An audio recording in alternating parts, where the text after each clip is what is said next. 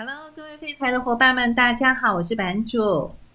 Hello，大家好，我是 April。April，我们好久没见面了，真的也超一个月了耶。有一个月吗？差不多哎，差不多。对呀、啊，我在家上班已经三周了。啊，你们好好、哦，三个月这么长。你们居家上班，我我们在居家上班两个礼拜之后，我们就全部都被叫回公司了。现在呢？现在也是啊，我们现在就是正常上班了。但是公司对我们还不错，就是如果我们平常上班的交通工具是大众的一些公车啊、捷运的话，就公司让我们可以免费搭小黄。哇，公司付钱。对呀、啊，对呀、啊嗯，就这方面觉得嗯，还蛮贴心的。哦，版主，我跟你说、嗯，其实我们都在一个蛮暖心的企业。那我们公司是这样子，嗯，因为呢，就是。呃，疫情的关系，那我们是业务单位嘛，其实，在行销或者跟客户互动上面，都会有一些困难。对，哎，所以公司呢，最近就佛心来着，几乎每个人就是都加发一万块钱的津贴，那我们可能交通或者是那个水电费吧，我猜，哦，因为在家办公，总是那个水电费会比较多。对呀、啊，因为你在家里可能还是要开个。电视啊，哇，不是电视啦，不是冷气啦，讲错了。是啊，对呀、啊。那我问你哦，你居家上班的时候有很认真吗？我非常，我告诉你，我第一周瘦了一点五公斤。嗯、你瘦一点五公斤是因为没有东西吃吗？还是不是？就是从早忙到晚，然后你就会就想要等一下再吃，等一下再吃。对。可是呢，就是。一下一下又一下，然后就过了中午，然后过了下午，嗯、然后等到都忙完，那就八九点了。是，所以就喝点水而已，连上厕所的时候都要抢时间，uh -huh. 因为就是像我们现在在线上，感觉很轻松，因为我们是用这种方式是分享的。可是呃，白天我们在线上会议都是一个接一个，一个接一个，都是要带着脑袋来。讨论的不是在那边放空城的哦，那这样很好啊，就是至少你 居家就是居家办公的时候，你不会觉得嗯，好像就是真的好像六日在家里一样，就是真的还是有一些公司上面的事情可以做哦，很忙哎、欸，很忙哦。我告诉你，如果一天对我平常六点四十五就有固定的一个就是线上那个，我已经七八年是教会的早上的一起祷告，那接下来我大概就是八点半。然后九点二十，然后十点半，嗯，然后下午两点半，这是固定的，嗯。然后除了这个之外，有时候就是一，然后四，嗯，五，晚上的七点半到九点半也有固定的线上的 meeting，然后其他的时间还要个别处理很多客户的事情，还有组员的事情，所以就是夯不啷当。你真的好忙哦。其实你也是啊，我知道你们是在做很多事，只是。感觉很悠游自在，没有没有没有，因为其实就是之前我那两个礼拜居家，起就是有几天在家的时间。老实说，就是一些工作的事情忙到一个段落之后，我真的会偷一点点时间来看书。哎，因为其实我觉得在家里真的很难，就是像公司一样，就是一路从头做到尾。然后你做到一个段落之后，就是真的很想，嗯，我是不是可以稍微的放松一下这样子？然后嘴巴也会有一点馋，就想说，嗯，我现在来吃吃 A 东西，然后大概过十分钟之后就，嗯，这个 A 东西有点甜，我再来吃点咸的。可是我这样子的习惯是到第三周才有，嗯、我第一周、第二周每天就是披头散发来着，这样。后来想这样不行，那你家老爷子有没有念你？他他没有时间念我，他但是 觉得家里好像突然招了蝗虫这样子，因为他就觉得说，嗯、因为平常他的工作跟呃他的生活习惯都很规律，几点做什么，几点做什么，所以你你你打乱了人家的生活习惯了。是他每天问我说，你中午什么时候要吃饭，然后你晚上要吃什么？我就说我现在想不起来。我说我，他就说我是怕你干扰到我。嗯，果然，果然，那个大人物就是不一样。哎呀，我就觉得，尤其这段的时间，嗯，大家都有新的那个居家办公文化，有没有？居家互，哦，互动文化很多，有没有？像我今天就打电话给呃，就是一个同业，那他是在家里居家上班，嗯。哦，你知道吗？我跟他讨论事情，大概讨论半个小时，我这半个小时等于在嘶吼。为什么？因为他们家有两个四岁的小朋友 在跟我比大声，可是他又没有办法请这两位小朋友回去房间好好的待着，因为当他发出说：“哎，你们两个要不要去房间一下？”的时候，这两个小朋友就开始嚎啕大哭。所以，所以我觉得我已经有点嘶吼了。我就在想说，哇，那他在跟我讲电话的时候，一下子又要顾及我的情绪，又要讲一些专业的东西，然后又要尽量去看那两个小朋友 有没有在搞鬼。我真的觉得他好辛苦哦。哎，我觉 得这段时间最大的、嗯、最大的挑战就是心理素质的挑战。最大知道吗？其实我就面临这样子的那个心理素质挑战，嗯、我就让我想到一件事情，什么事啊？就是我之前听过人家讲说，啊、嗯呃，以前呃犹太人他们被关进那个纳粹的那个那个集中营的时候，嗯，嗯，那什么样的人呢？呃呃，就是存活率是最高，能够幸存下来，能够生存下来的，就是一刚开始他就做好最坏打算的。因为他有心理准备了，是吗？对、uh-huh. 对，那这件事情也小小的意念在我的身上。因为刚开始的时候，我记得很清楚，嗯，就是五月十七号的时候，嗯，然后呢就开始三级隔离，有没有？嗯，那第一次隔离是我们觉得应该是两周就会告一个段落。哦，你那时候这么乐观呐？二十八号这样.但是我皮皮剉的等着等着等着，嗯，然后呢，后来他。大家就说不可能，不可能，所以我心里想，嗯，那顶多再演一下，就六月十四号，我已经抽在我的 margin 边缘。后来我听到二十八号那次，我那天我真的沮丧了一天，你整个崩溃吗？我没有到崩溃，我就整个耍废了一天呢，真的哦，真的哦，我是听到我们居家上班取消回公司的时候，我当场崩溃。果然每个人崩溃的点不太一样，真的。然后我那天还就想说，哦，所以刚开始就要做好最坏的打算，然后如果提早解封，就觉得、嗯、哇，真的赚到赚到。但是心理这件事很重要。但是我觉得提早解封不太可能啦，因为他现因为我们台湾目前没有普筛嘛，那你没有普筛，其实我就常常在跟我几个同事在讲，搞不好我们办公室真的有人是是潜伏的，对，潜伏的，只是他没有症状。是。对啊，那我觉得这你没有普筛的话，这些人可能就揪不出来，搞不好我我自己也是啊，是，对啊，所以我觉得家里一个人，对，不过那是还好啦，我觉得就是，但是这段时间就是除了不要染疫之外，真的也不能让自己生病，因为你到诊所去，各方面其实都是不那个漫步着危机，然后也让这些医护人员有另外的负担。对，现在最好的方式就是好好的保护好自己。对呀、要嗯，要祝福线上的我们的听众们，嗯，在家里要保持身心灵魂体的愉快，嗯、然后吃的健康，然后睡得安稳，然后就有好的免疫力，让我们一起熬过这场那个战役。对对对对，但是不止在家里，嗯、就是之后的二十四小时之每天的二十四小时都要做到这样的程度。对，因为我觉得这个疫情可能短时间之内，就是除非打完疫苗啦，不然我觉得真的很难回到之前的那个自由自在的生活模式了。对，哦，对了，嗯、刚刚讲到就是疫情这件事情，对呀、啊，就好像在打仗。你觉得人生还有什么东西也很像在打仗？哦，人生很多事情都像在打仗，像我刚刚讲，但是我们在金融业，我们在金融业，金融，哦，金融业打仗的地方可多着呢。我们的我们的投资要打败定存，要打败大盘，我们还要打败投资人的投资心理学，还要打败自己聊聊心理这件事我。我们还要打败自己的投资心理学，还要打败老板给我的那个业绩压力，我打败事情可多着呢。真的耶！我最近就是想到，哎，我最近有一件事可以跟你聊聊。哎，请说。因为呢，我们过去曾经都有在共同的职场嘛，就在呃，在投资的领域。对。虽然在金融业，但是金融业的领域其实还蛮广的，投资啊、理财啊、税务都算。那我们以前都是在证券业嘛。对。那可是呢，我停止证券投资大概有十二年哎。然后呢，哦嗯，完全不碰像期货、选择权这种衍衍生性金融商品，大概。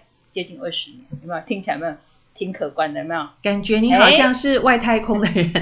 咦，我告诉你，为什么？你为什么要停止？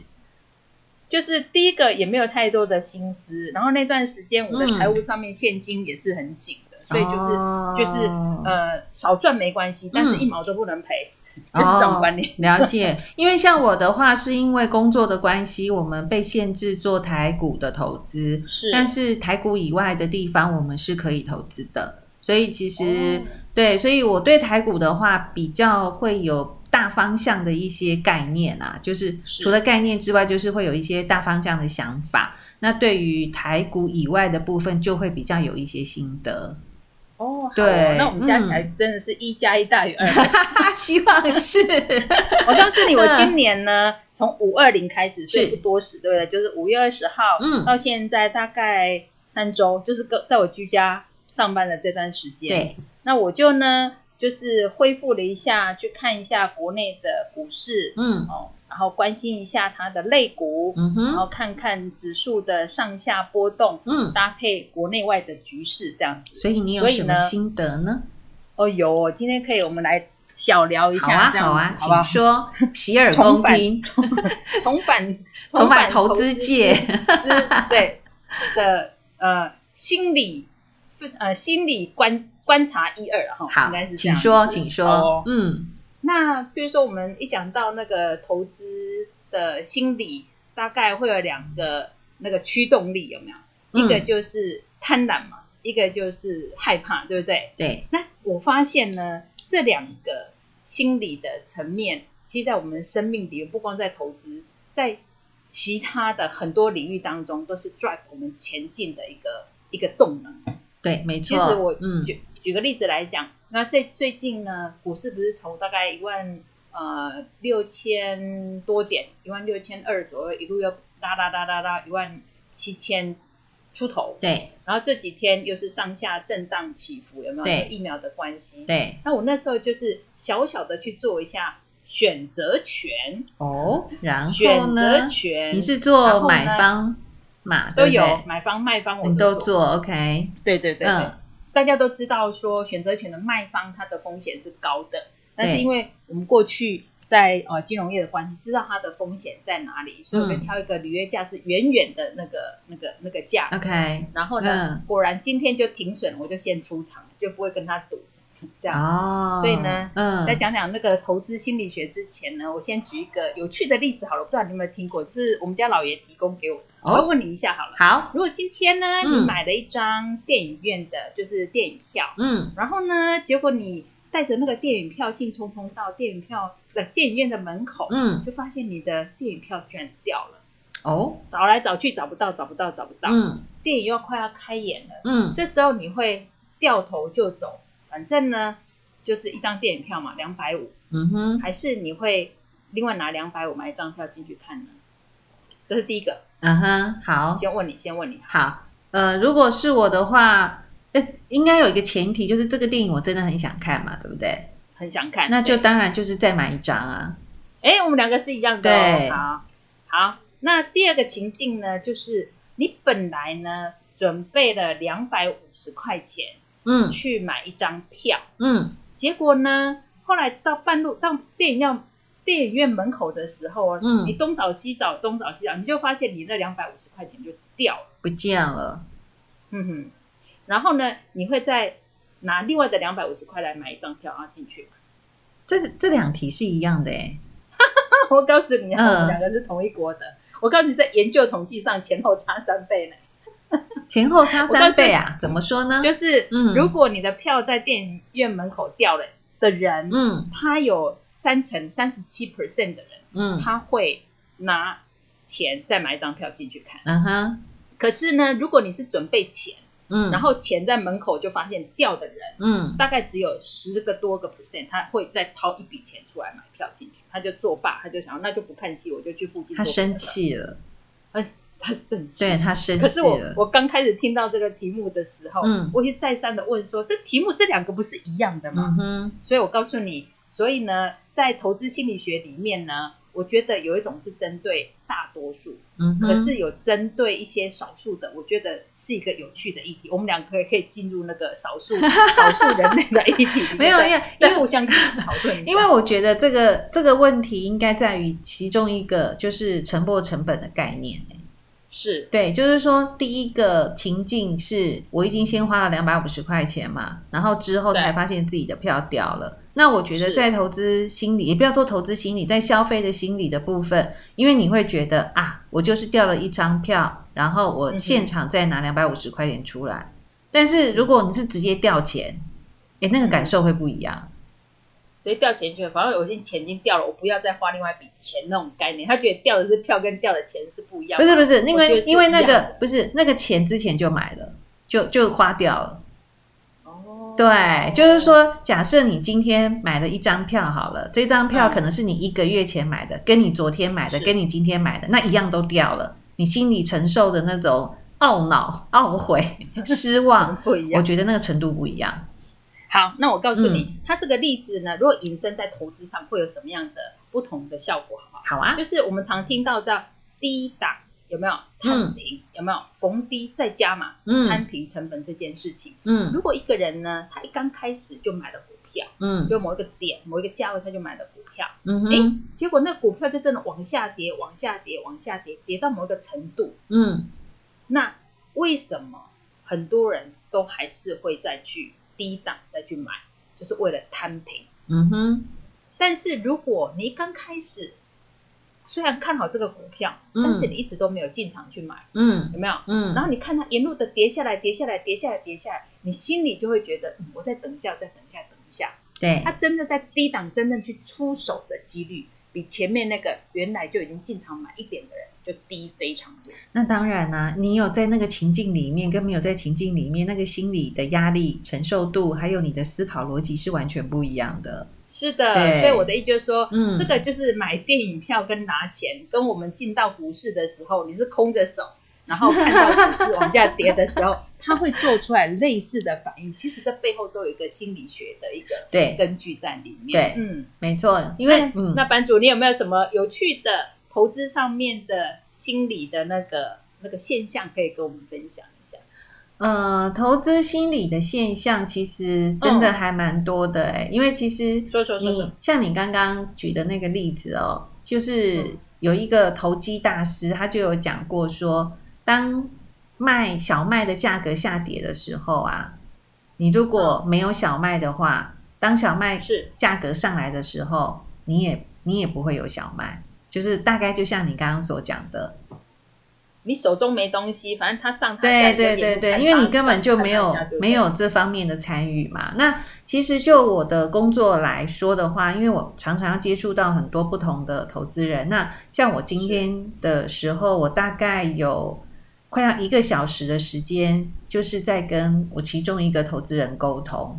那是我觉得很多投资朋友其实常常会陷入在鬼打墙的泥沼之中，虽然我不能这样子形容他，但是因为呃，我觉得很多人都不太清楚自己真正的投资属性，自己的投资个性是什么。比方说，我们常常都是就像你你刚刚讲的，因为你某段时间可能在金钱上面有一些压力，所以呢，你就你的成你的投资就是只许成功不许失败。嗯，对，所以你就会变得非常的保守。那我这个投资朋友呢，他也是一样的，他非常的保守。可是因为他又不了解自己，当他的另外的朋友跟他讲说：“我今天买了 REITs，赚了大钱；我今天买了美国的金融股，赚了大钱。”他又觉得：“哎呀，我为什么没有跟到？可是我现在跟进去呢，会不会太高了，或者是太晚了？会不会买了之后就买到最高点？”然后呢，他就问了我这样子的问题，我就跟他解答完之后呢，他又跟我讲说，嗯，那可是我听了某某某的演讲，又听了哪一家这个银行给他的建议，又说呢，每年的六七八月股市都一定会跌，那我还是不要买了。就是在这两个情绪呢，大概让他纠结了大概一个小时左右。哇，对，然后后来，后来呢？后来我心中的那个小宇宙就爆炸了。我就跟他说，其实，在整体的投资，我觉得你必须要认清楚你是什么样的个性。那就我对他的了解，我觉得其实他顶多顶多买一些平衡型的产品就可以了，不管是 ETF 啊，或者是基金，其实就可以了。那是他本身来讲的话，因为他常常就是呃，举个例子好了。假设他觉得美国股市假设啦哈，那个道琼工业指数假设会上四万点，但是很不幸的，在他自己假设上四万点的那个那个时间点之后的一个月，道琼工业指数搞不好很不幸的就跌掉两千点，跌下来了，然后他就会非常的慌张，不知道该如何是好。然后就会，人是会这样，然后就会一直很懊恼的跟我讲说：“哎呀，怎么办？怎么跟我当初预测的不一样？”所以，我今天也大概花了三分之一左右的时间来跟他讲说：“如果你今天你的预测跟市场的走势是不一样的话，你就要马上马上那个回来调整你的判断，要告诉自己，要来检视说：哎，我到底是哪一个地方的思考可能是错的。”然后呢，投资策略也要去做调整。真的，对，其实这不容易耶，这知道吗？真的不容易。做停损这件事情，嗯，或者是说认错之后就立刻能够反向操作这件事情，嗯，我是觉得是很不容易的。但是，even 是这样子，都只能确保你不会赔到大钱，就不见得会赚到钱。这是我这短短的三周来的体验。因为呢，嗯，我真的是从啊，呃，这段时间我就。就回想我过去在在做投资时候的一些习性，是那我确实就是那种，嗯，我会有一个停损点，然后停损了之后呢，我再观察一下，我是可以立刻就是反手做，就是完全反方向的这样子。哇，那你很厉害，那你很厉害。但是呢，嗯，这种就不能碰到像最近的这种行情，怎么说呢？因为它就是在高档震荡，嗯，对，你随便就是。停损出去之后反向做，立刻它又它又回来了，嗯、就这样一八两八三八这样子会会有这种状态。那你但是这种呢，嗯，就是确保自己不会赔到大钱。但如果在这个整个行情的判断波段的判断不是很正确的情况，也是会被打得很惨的。OK，呃，通常遇到这个，我以我自己啦，我觉得在投资的策略上面，真的是没有绝对的对或是绝对的错，就是只有是能不能适合自己。那因为每个人可以承受的风险、跟投资属性、跟投资习惯，跟你对于这一次投资想要带给自己的收益或者是目的是不一样的，所以我觉得所有的投投资策略讲出来，其实。呃，我们的听众朋友们应该都只是能够参考，但是必须要调整成自己可以做的部分。那话说回来，就是就我自己在投资上面的部分的话，我本身的调整可能没有像 Apple 这么的快。就是，哎，我只要一旦设了停损之后，我会我会先把自己抽身，我先跳出来。是对，因为我觉得在我要不要做停损的那个过程当中，我觉得已经够折磨我了。因为我觉得人要那个获利，就是他要实现获利，我觉得他是会很快的。但是要认认呃，就是说直接要停损这件事情，我觉得要做到这个决策，我觉得需要一些勇气跟魄力。我不我是不知道 Apple 你啊，但我觉得一般人他都会是这样子的。所以我们在整个投资市场上常常看到很多的投资人，就是他的。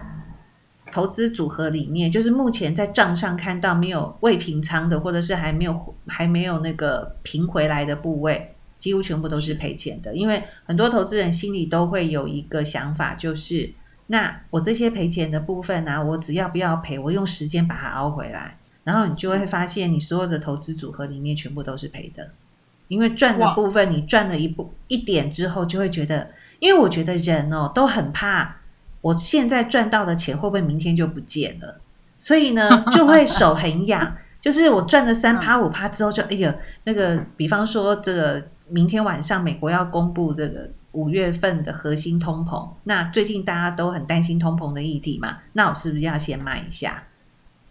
然后就会把这个小赚的部分就卖掉了。那赔钱的部分，因为呢，嗯，我的青春无限，我可以跟他熬，所以呢，这可能一赔就是赔很多。那所以我我我自己的状况的话，我当然不是这样的一个投资的思维啦。但是就是在我确定要设某一个投资的部位是停损的时候，我设完之后，我就会我就会有就是跳出市场，先让自己 calm down 一下。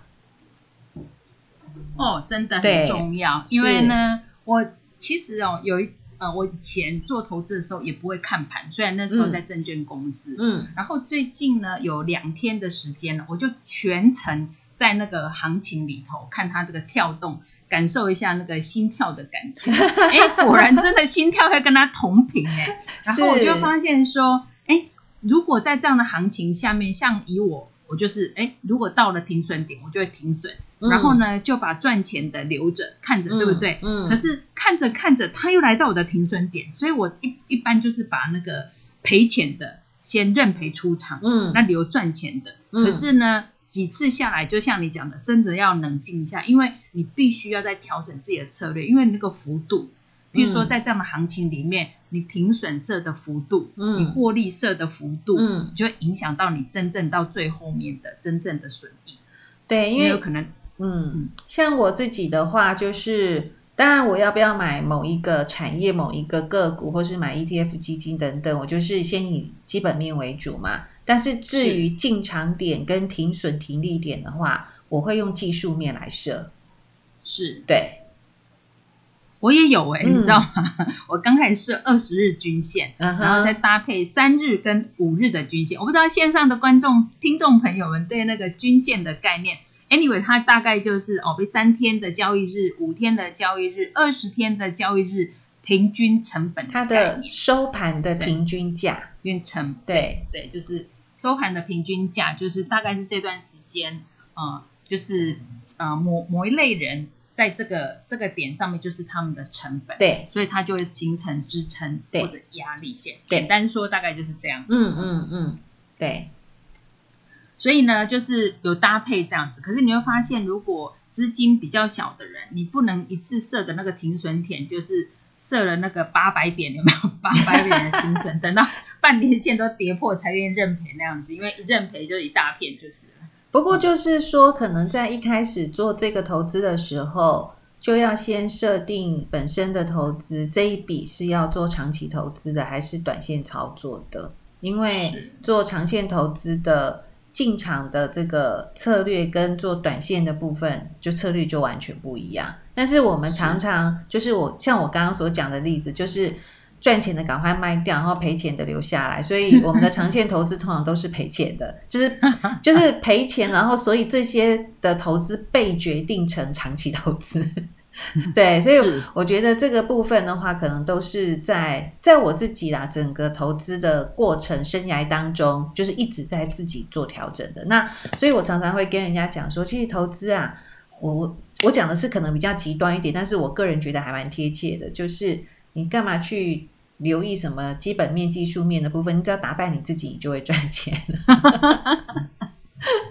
哎、欸，我记得啊，嗯，以前我有个客户。然后呢，他他很特别哦，他其实是一个就是很认真的人，他也很研究报告啊什么什么。可是呢，就是他不管怎么做呢，他只要一进场，那只股票本来都涨得好，就开始跌，你知道吗？嗯。然后有一次，他好不容易，他就想到说，那这样子，我来研究一只股票呢。嗯。然后他就去放空，他一放空就涨，就开始一直涨，一直涨，就开始涨，开始涨哦，每天涨，每天涨。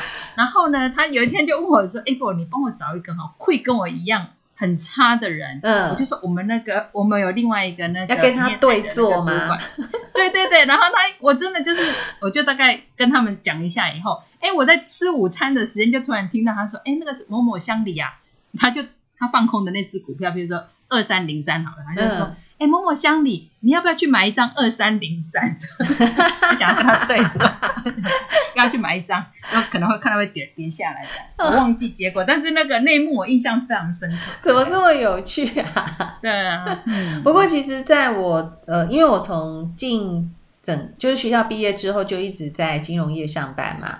那真的有看过很多的投资的前辈，我、哦、那时候看他们，他们就是。前辈现在还是前辈，是。但是那些前辈 老实说，从头到尾都可以让自己本身的投资有好的获利的，真的不多哎、欸，真的。对，大家都是一段时间一段时间，那甚至有一些前辈就是某段时间很风光，就是被大家奉为上宾，但是某一个事件一没有处理好，就违约交割，对对对，对，然后就。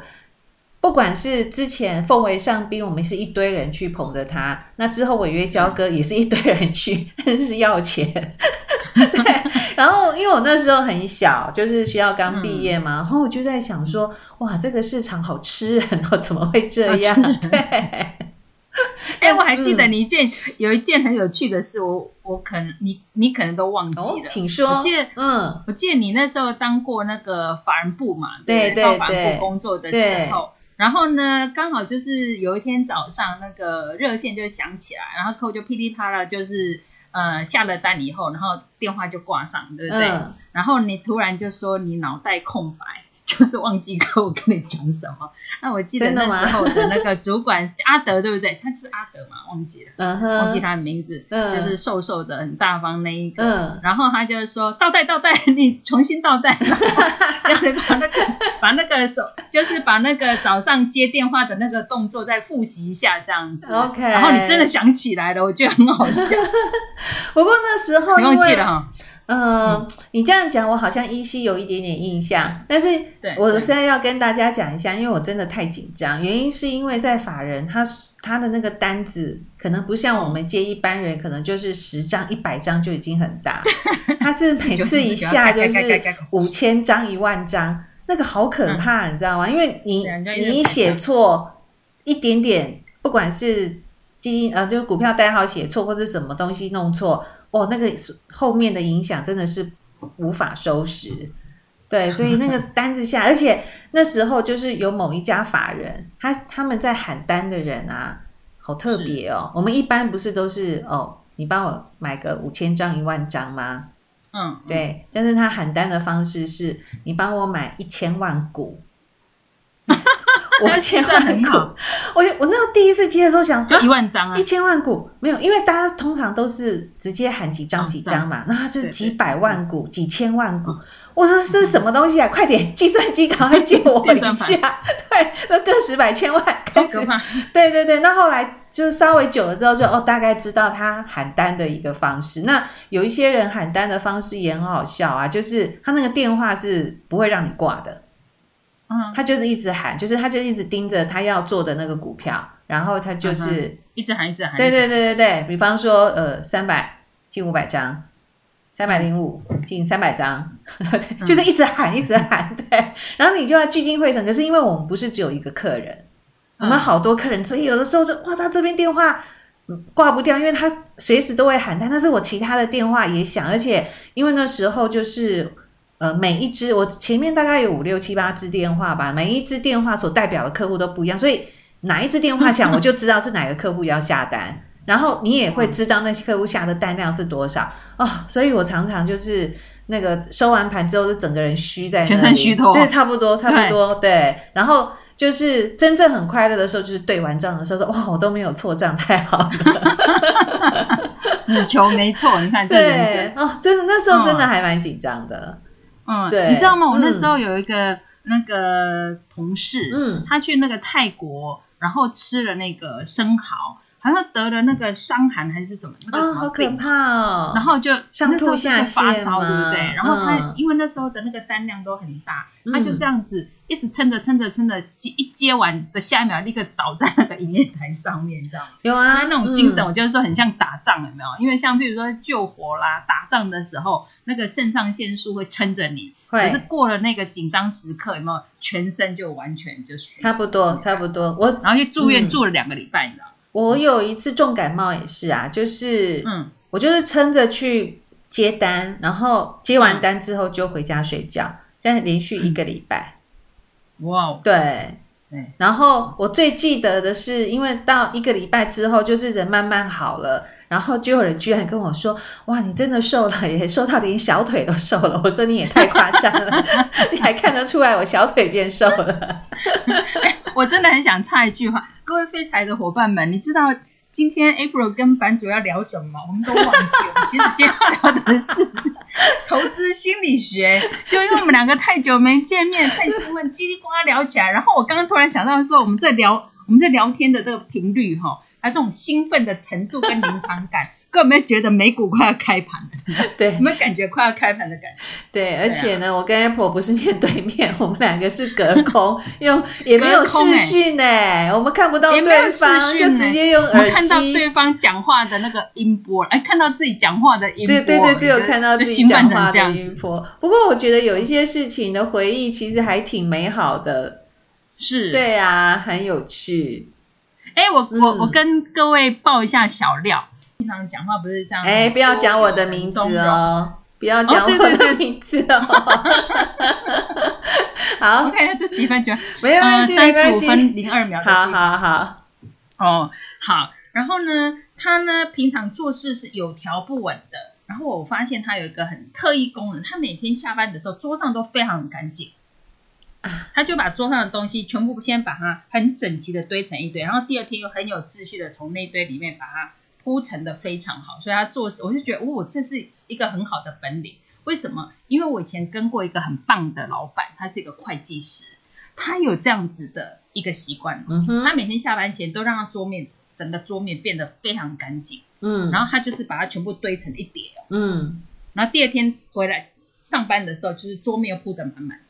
可是它效果，它都不会找不到东西，不会，因为效率都非常，因为没有把它堆成一叠，我就找不到东西了。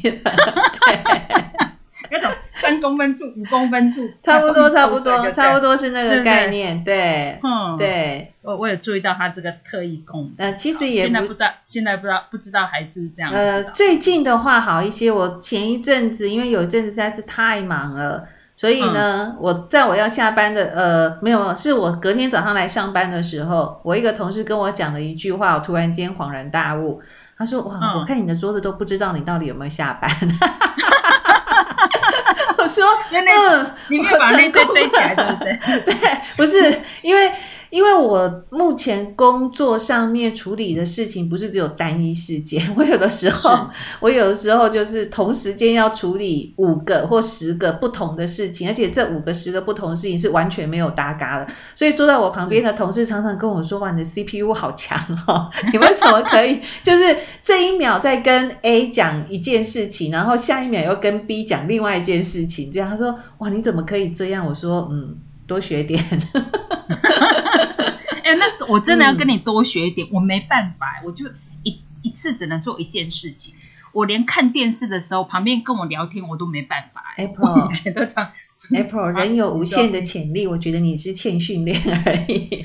哎呀，我们今天不是要讲投资心理学吗？我看我们今天我们今天的这个题目要换掉了，我们要来讲那个金融金融生活大回顾 好了。我们投资心理学之后再来讲。记得记得当时年纪小，已经在挣，已经在投资耶。对对对，我们可以下一个下一个好标好了。对，但今天至少很开心啊。对呀，就是哎。就是有让我回忆到我那时候在接法人单子的事情，而且啊，我自己讲一个，我自己很我觉得很蠢啊，但是我觉得那时候会有这种想法，还蛮天真可爱的。就是因为我那时候学校刚毕业没多久嘛，然后又要服务法人，然后我又觉得我自己的这些呃知识啊跟经验都没有像那些法人那么厉害，因为每个人就是都是前辈啊。所以我那时候就想说，嗯，我要怎么挣得了这些人呢？我就 我就把自己穿的很老气，对，会吗？你从我以前看到你就是都是这样的啊，看起来就是妹妹啊，呃，就是故意要让自己弄得老气一点啊，就想说这样子到那边去之后，嗯、人家就不会觉得，哎呀，你这个小妹妹来这边要干嘛？结果有用吗？没用。一讲话就破功，但是我觉得那些前辈真的是我，我觉得在工作上面遇到的贵人有很多种啊。那这一些人对我是呃，大部分都是一种贵人，就是很容忍我，很愿意教导我，他们自己在观察一些投资啊，或是其他事情的一些看法，这样子，我觉得还蛮好的。你确实是一个很乐。乐于学习，而且就一直在进步、在学习的人，真的。嗯，嗯，我觉得人生就是这样，因为你你不学习，你就会被淘汰。那嗯，其实在，在尤其像这一两年来啊，在工作职场上面，真的看到很多就是真的因为停止学习而被淘汰的案例。那我觉得会很心疼那些人，但是其实。嗯就是你有听过一句话，就是可怜之人必有叉叉之处嘛，对不对？虽然这个叉叉到底是什么，嗯、我觉得可能他就停止学习了，或者是他有他很顽固，或者是他不愿意去用新的态度去面对不同的世代的人。那我觉得就是面对所有的东西。我真的希望自己都先归零呢，就是先放空自己，掏空自己，先看看别人为什么要这样。不然的话，其实，嗯，我我常常会觉得说，当你在撞墙的时候，就是你在进步的时候，就是要即将要进步。对对对对对对，所以我一直在撞墙，碰到边界，已经碰到边界。呃，我我记得有一句话，一想。嗯，对不起，不用，没有问题。我是说，我要讲的是说，碰到边界是碰到自己的边界，但是我觉得所有的事情都是有无限学习的可能。嗯，对。我刚刚要讲那句话已经忘记那 哎，今天真的让我回忆了好多之前在那个跟呃跟你一起工作的时候。的一些事情，哎、欸，在讲到我们刚进证券，嗯、真的有很多很好笑的事情，哎，我刚刚突然脑袋又闪出了四五个，真的假的？真的是好好笑，对，真的想到，因为我们有一些共同的那个人事物嘛，对啊，哦、对对，我就觉得是，哦，对啊，时间过很快，都发生在上一个世纪的事情。不过，我想那个最后最后，我一定要讲，我要谢谢某一个人。那这个人呢，老实说，我已经忘记他的名字了。嗯，对，但是我要谢谢他的原因，是因为在我拜访的这些法人的过程当中，其实就是我刚刚讲的，嗯、大概百分之九十九点九的人都对我很好，只有他骂过我，嗯、真的、哦，对，他骂我的时候，我我真的好难过，然后我、嗯、我就回到公司之后，我的眼泪就掉下来，因为我从小就是。就是被大家、被爸妈还有家里的长辈捧在手掌心上面的人，所以我是一个很不经骂的人，因为我我觉得我自己会有很好的自我反省的能力，我自己讲的啦。但是实际上是不是这样子？这个这个可能要别人来讲我，但是我自己觉得我都有去。至少有去思考，说我是不是有些事情需要做什么样的调整等等之类的。所以当他讲我的时候，我有一点难过。那我他为什么会讲我呢？话说是这样子的，就是有一天我去拜访他，他就问我说：“哎，比方我我随便举个例子啊，他就问我说：‘哎，那你觉得台积电怎么样？’然后我就跟他说：‘嗯，嗯，那个摩根斯丹利说叭叭叭叭叭。’我讲完之后，他就骂了我一顿。他说：“说我要是要知道摩根斯丹利的东西，我还需要你来告诉我吗？我自己找摩根斯丹利的来的人来就好了。我要的是你的看法。”哦，对，这句话真的、这个、真的把我敲醒了。对，因为其实我觉得很多人在工作的时候，其实是都没有一个自我思考的能力，包含。即便是现在我自己，我在自我思考能力上面，我都觉得我还没有做得到非常的到位。我们常常都会说，对，我常常都会，我们常常都会说，哦，某某人说什么，某某人说什么，某某人觉得这件事情是怎么样，但是你的 view 是什么呢？是对，所以我觉得真的要训练自己思考，而且要。怎么样训练自己可以能够更全面性的思考，而不是单一的点或是片面的思考？我觉得这个很重要，尤其在投资上面。那我要讲一句话哦，嗯，就是呃，在那个。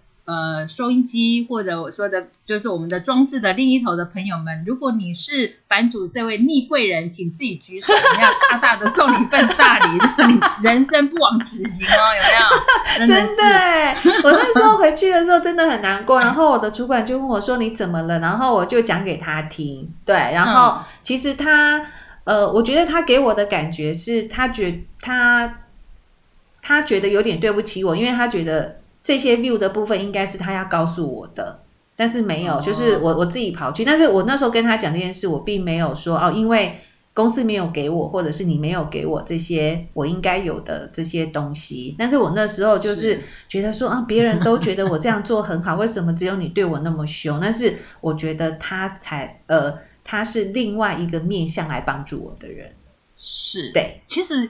经过这么多年，嗯，老实讲，以我们现在听这句话，知道他是对的，对。但是那时候好好委屈哦。我告诉你，你既然讲这一段，我就告诉你，我之前呢也是在证券公司，然后那时候到一个新的单位，嗯，然后就带着那个营业同仁去拜访客户，那时候我记得是要那个叫做报备股票还是什么，然后就是一个法人的财，就是二代，就带着他的财务长，还有他的那个呃会计室的财务室的人，嗯，然后就听我在讲，结果你知道吗？我才讲没五分钟。他就对着他旁边的财务长讲说：“他讲这个要做什么？这是我要听的嘛？”然后他就站起来就走了，你知道吗？然后那个 啊，那财务长就很尴尬，就先追上去。嗯，那剩下那两个会计室的人是我们不熟的人，然后他就很尴尬的对着我们笑一下，就说：“那麻烦你们就先离开好了，这样子。”然后我还要安抚，因为那时候我旁边还带着一个营业同仁，有没有？哦，我要安抚他的，我要我要安抚他，安抚他的情绪。但是我心里也是像那时候也是心里也是觉得说，哎，我到底应该做什么东西才能够避免这样子的事情？但是那一次对我来讲印象也是非常深刻，所以有时候我们到客户的面前的时候，可以先有一个时间，先问他一下，就是他的期望跟我们今天要带给他的东西有没有 match？我觉得这个是很简单的一个动作，嗯、就可以避免后面的尴尬。或者是说，或者是说，在还没有去拜访之前，可能就要先打听一下。就是他的一些习惯跟喜好，还有就是他是讲重点的人呢，还是就是要去哈拉跟他交朋友的人？这个哎，这个做法就完全不一样了。所以我就觉得，嗯、呃，在专业的领域里头，嗯、如果又能够站在业务的第一线，嗯、是很宝贵、很有价值的，因为我们总是能够很直接的看到或者了解到第一线的人的需求，嗯、还有客户的反应跟需求，我觉得这是最宝没错，哎，所以今天我们题目在定什么呢？没关系啦，来听听我们在金融业的回忆好了，这也是一个是嗯，可以从我们过去的经验当中找到自己觉得可以学习的地方，我觉得也挺好的呀。我觉得下次可以开一集叫做什么？嗯，就是当时年纪小，糗事并不少，有没有？大概一个人可以讲出。一打出来哦，那不止一打，我 可能很多。好，不过今天还蛮开心的，就是哎，对没有预期要讲这些事情，但是突然之间想了一些，就是之前的回忆，我觉得还还还蛮那个的珍贵，跟投资都有关系。有有有有有，对啊对啊对啊。嗯、那我们本来设定的话题，我们就下次再聊好了。好，投资心理学有今天有聊到，嗯、我们总结一下，今天有聊到。嗯呃，停损有没有？有讲到停利，有没有？有没有停？就是要怎么样能够调整自己的心理，然后能够顺应这样子的操作的策略。是的。所以接下来如果呃，应该还有下一次哈，我们再来聊聊聊这个聊这个议题，好不好？好，没有问题。祝福大家在疫情期间嗯都有健康的身心灵魂体。好的。然后刚好之前没有时间。呃，整理的家务没有时间整理的人际关系，这段时间正是好好整理的时间哦。啊，对，嗯，版主祝福一下大家，也祝福我哈。好，大家都要一切的平安，然后希望我们快快的能够打到疫苗，因为打到疫苗之后才可以解封，然后希望我们可以快快的回到之前。无忧无虑、自由自在的生活，现在才知道 自由诚可贵啊！对 对对，对大口呼吸，大口吃肉，的不用戴口罩，很开心。对，没错，而且还可以跟好朋友聚那个碰碰面。像我今天有一个好朋友生日，我们就只能在赖上面祝他生日快乐。真的，对呀、啊，嗯，下次我们可以在那个在那个视讯媒体上面来办个。品酒会好了，用说的，用说的吗？大家带瓶酒来，他说的，大家口水流出来。真的，人家说了一口好菜，品酒会说了一瓶好酒，一口好酒。对，好，那我们今天的节目就先到这边，谢谢喽，我们下次见，拜拜，拜拜。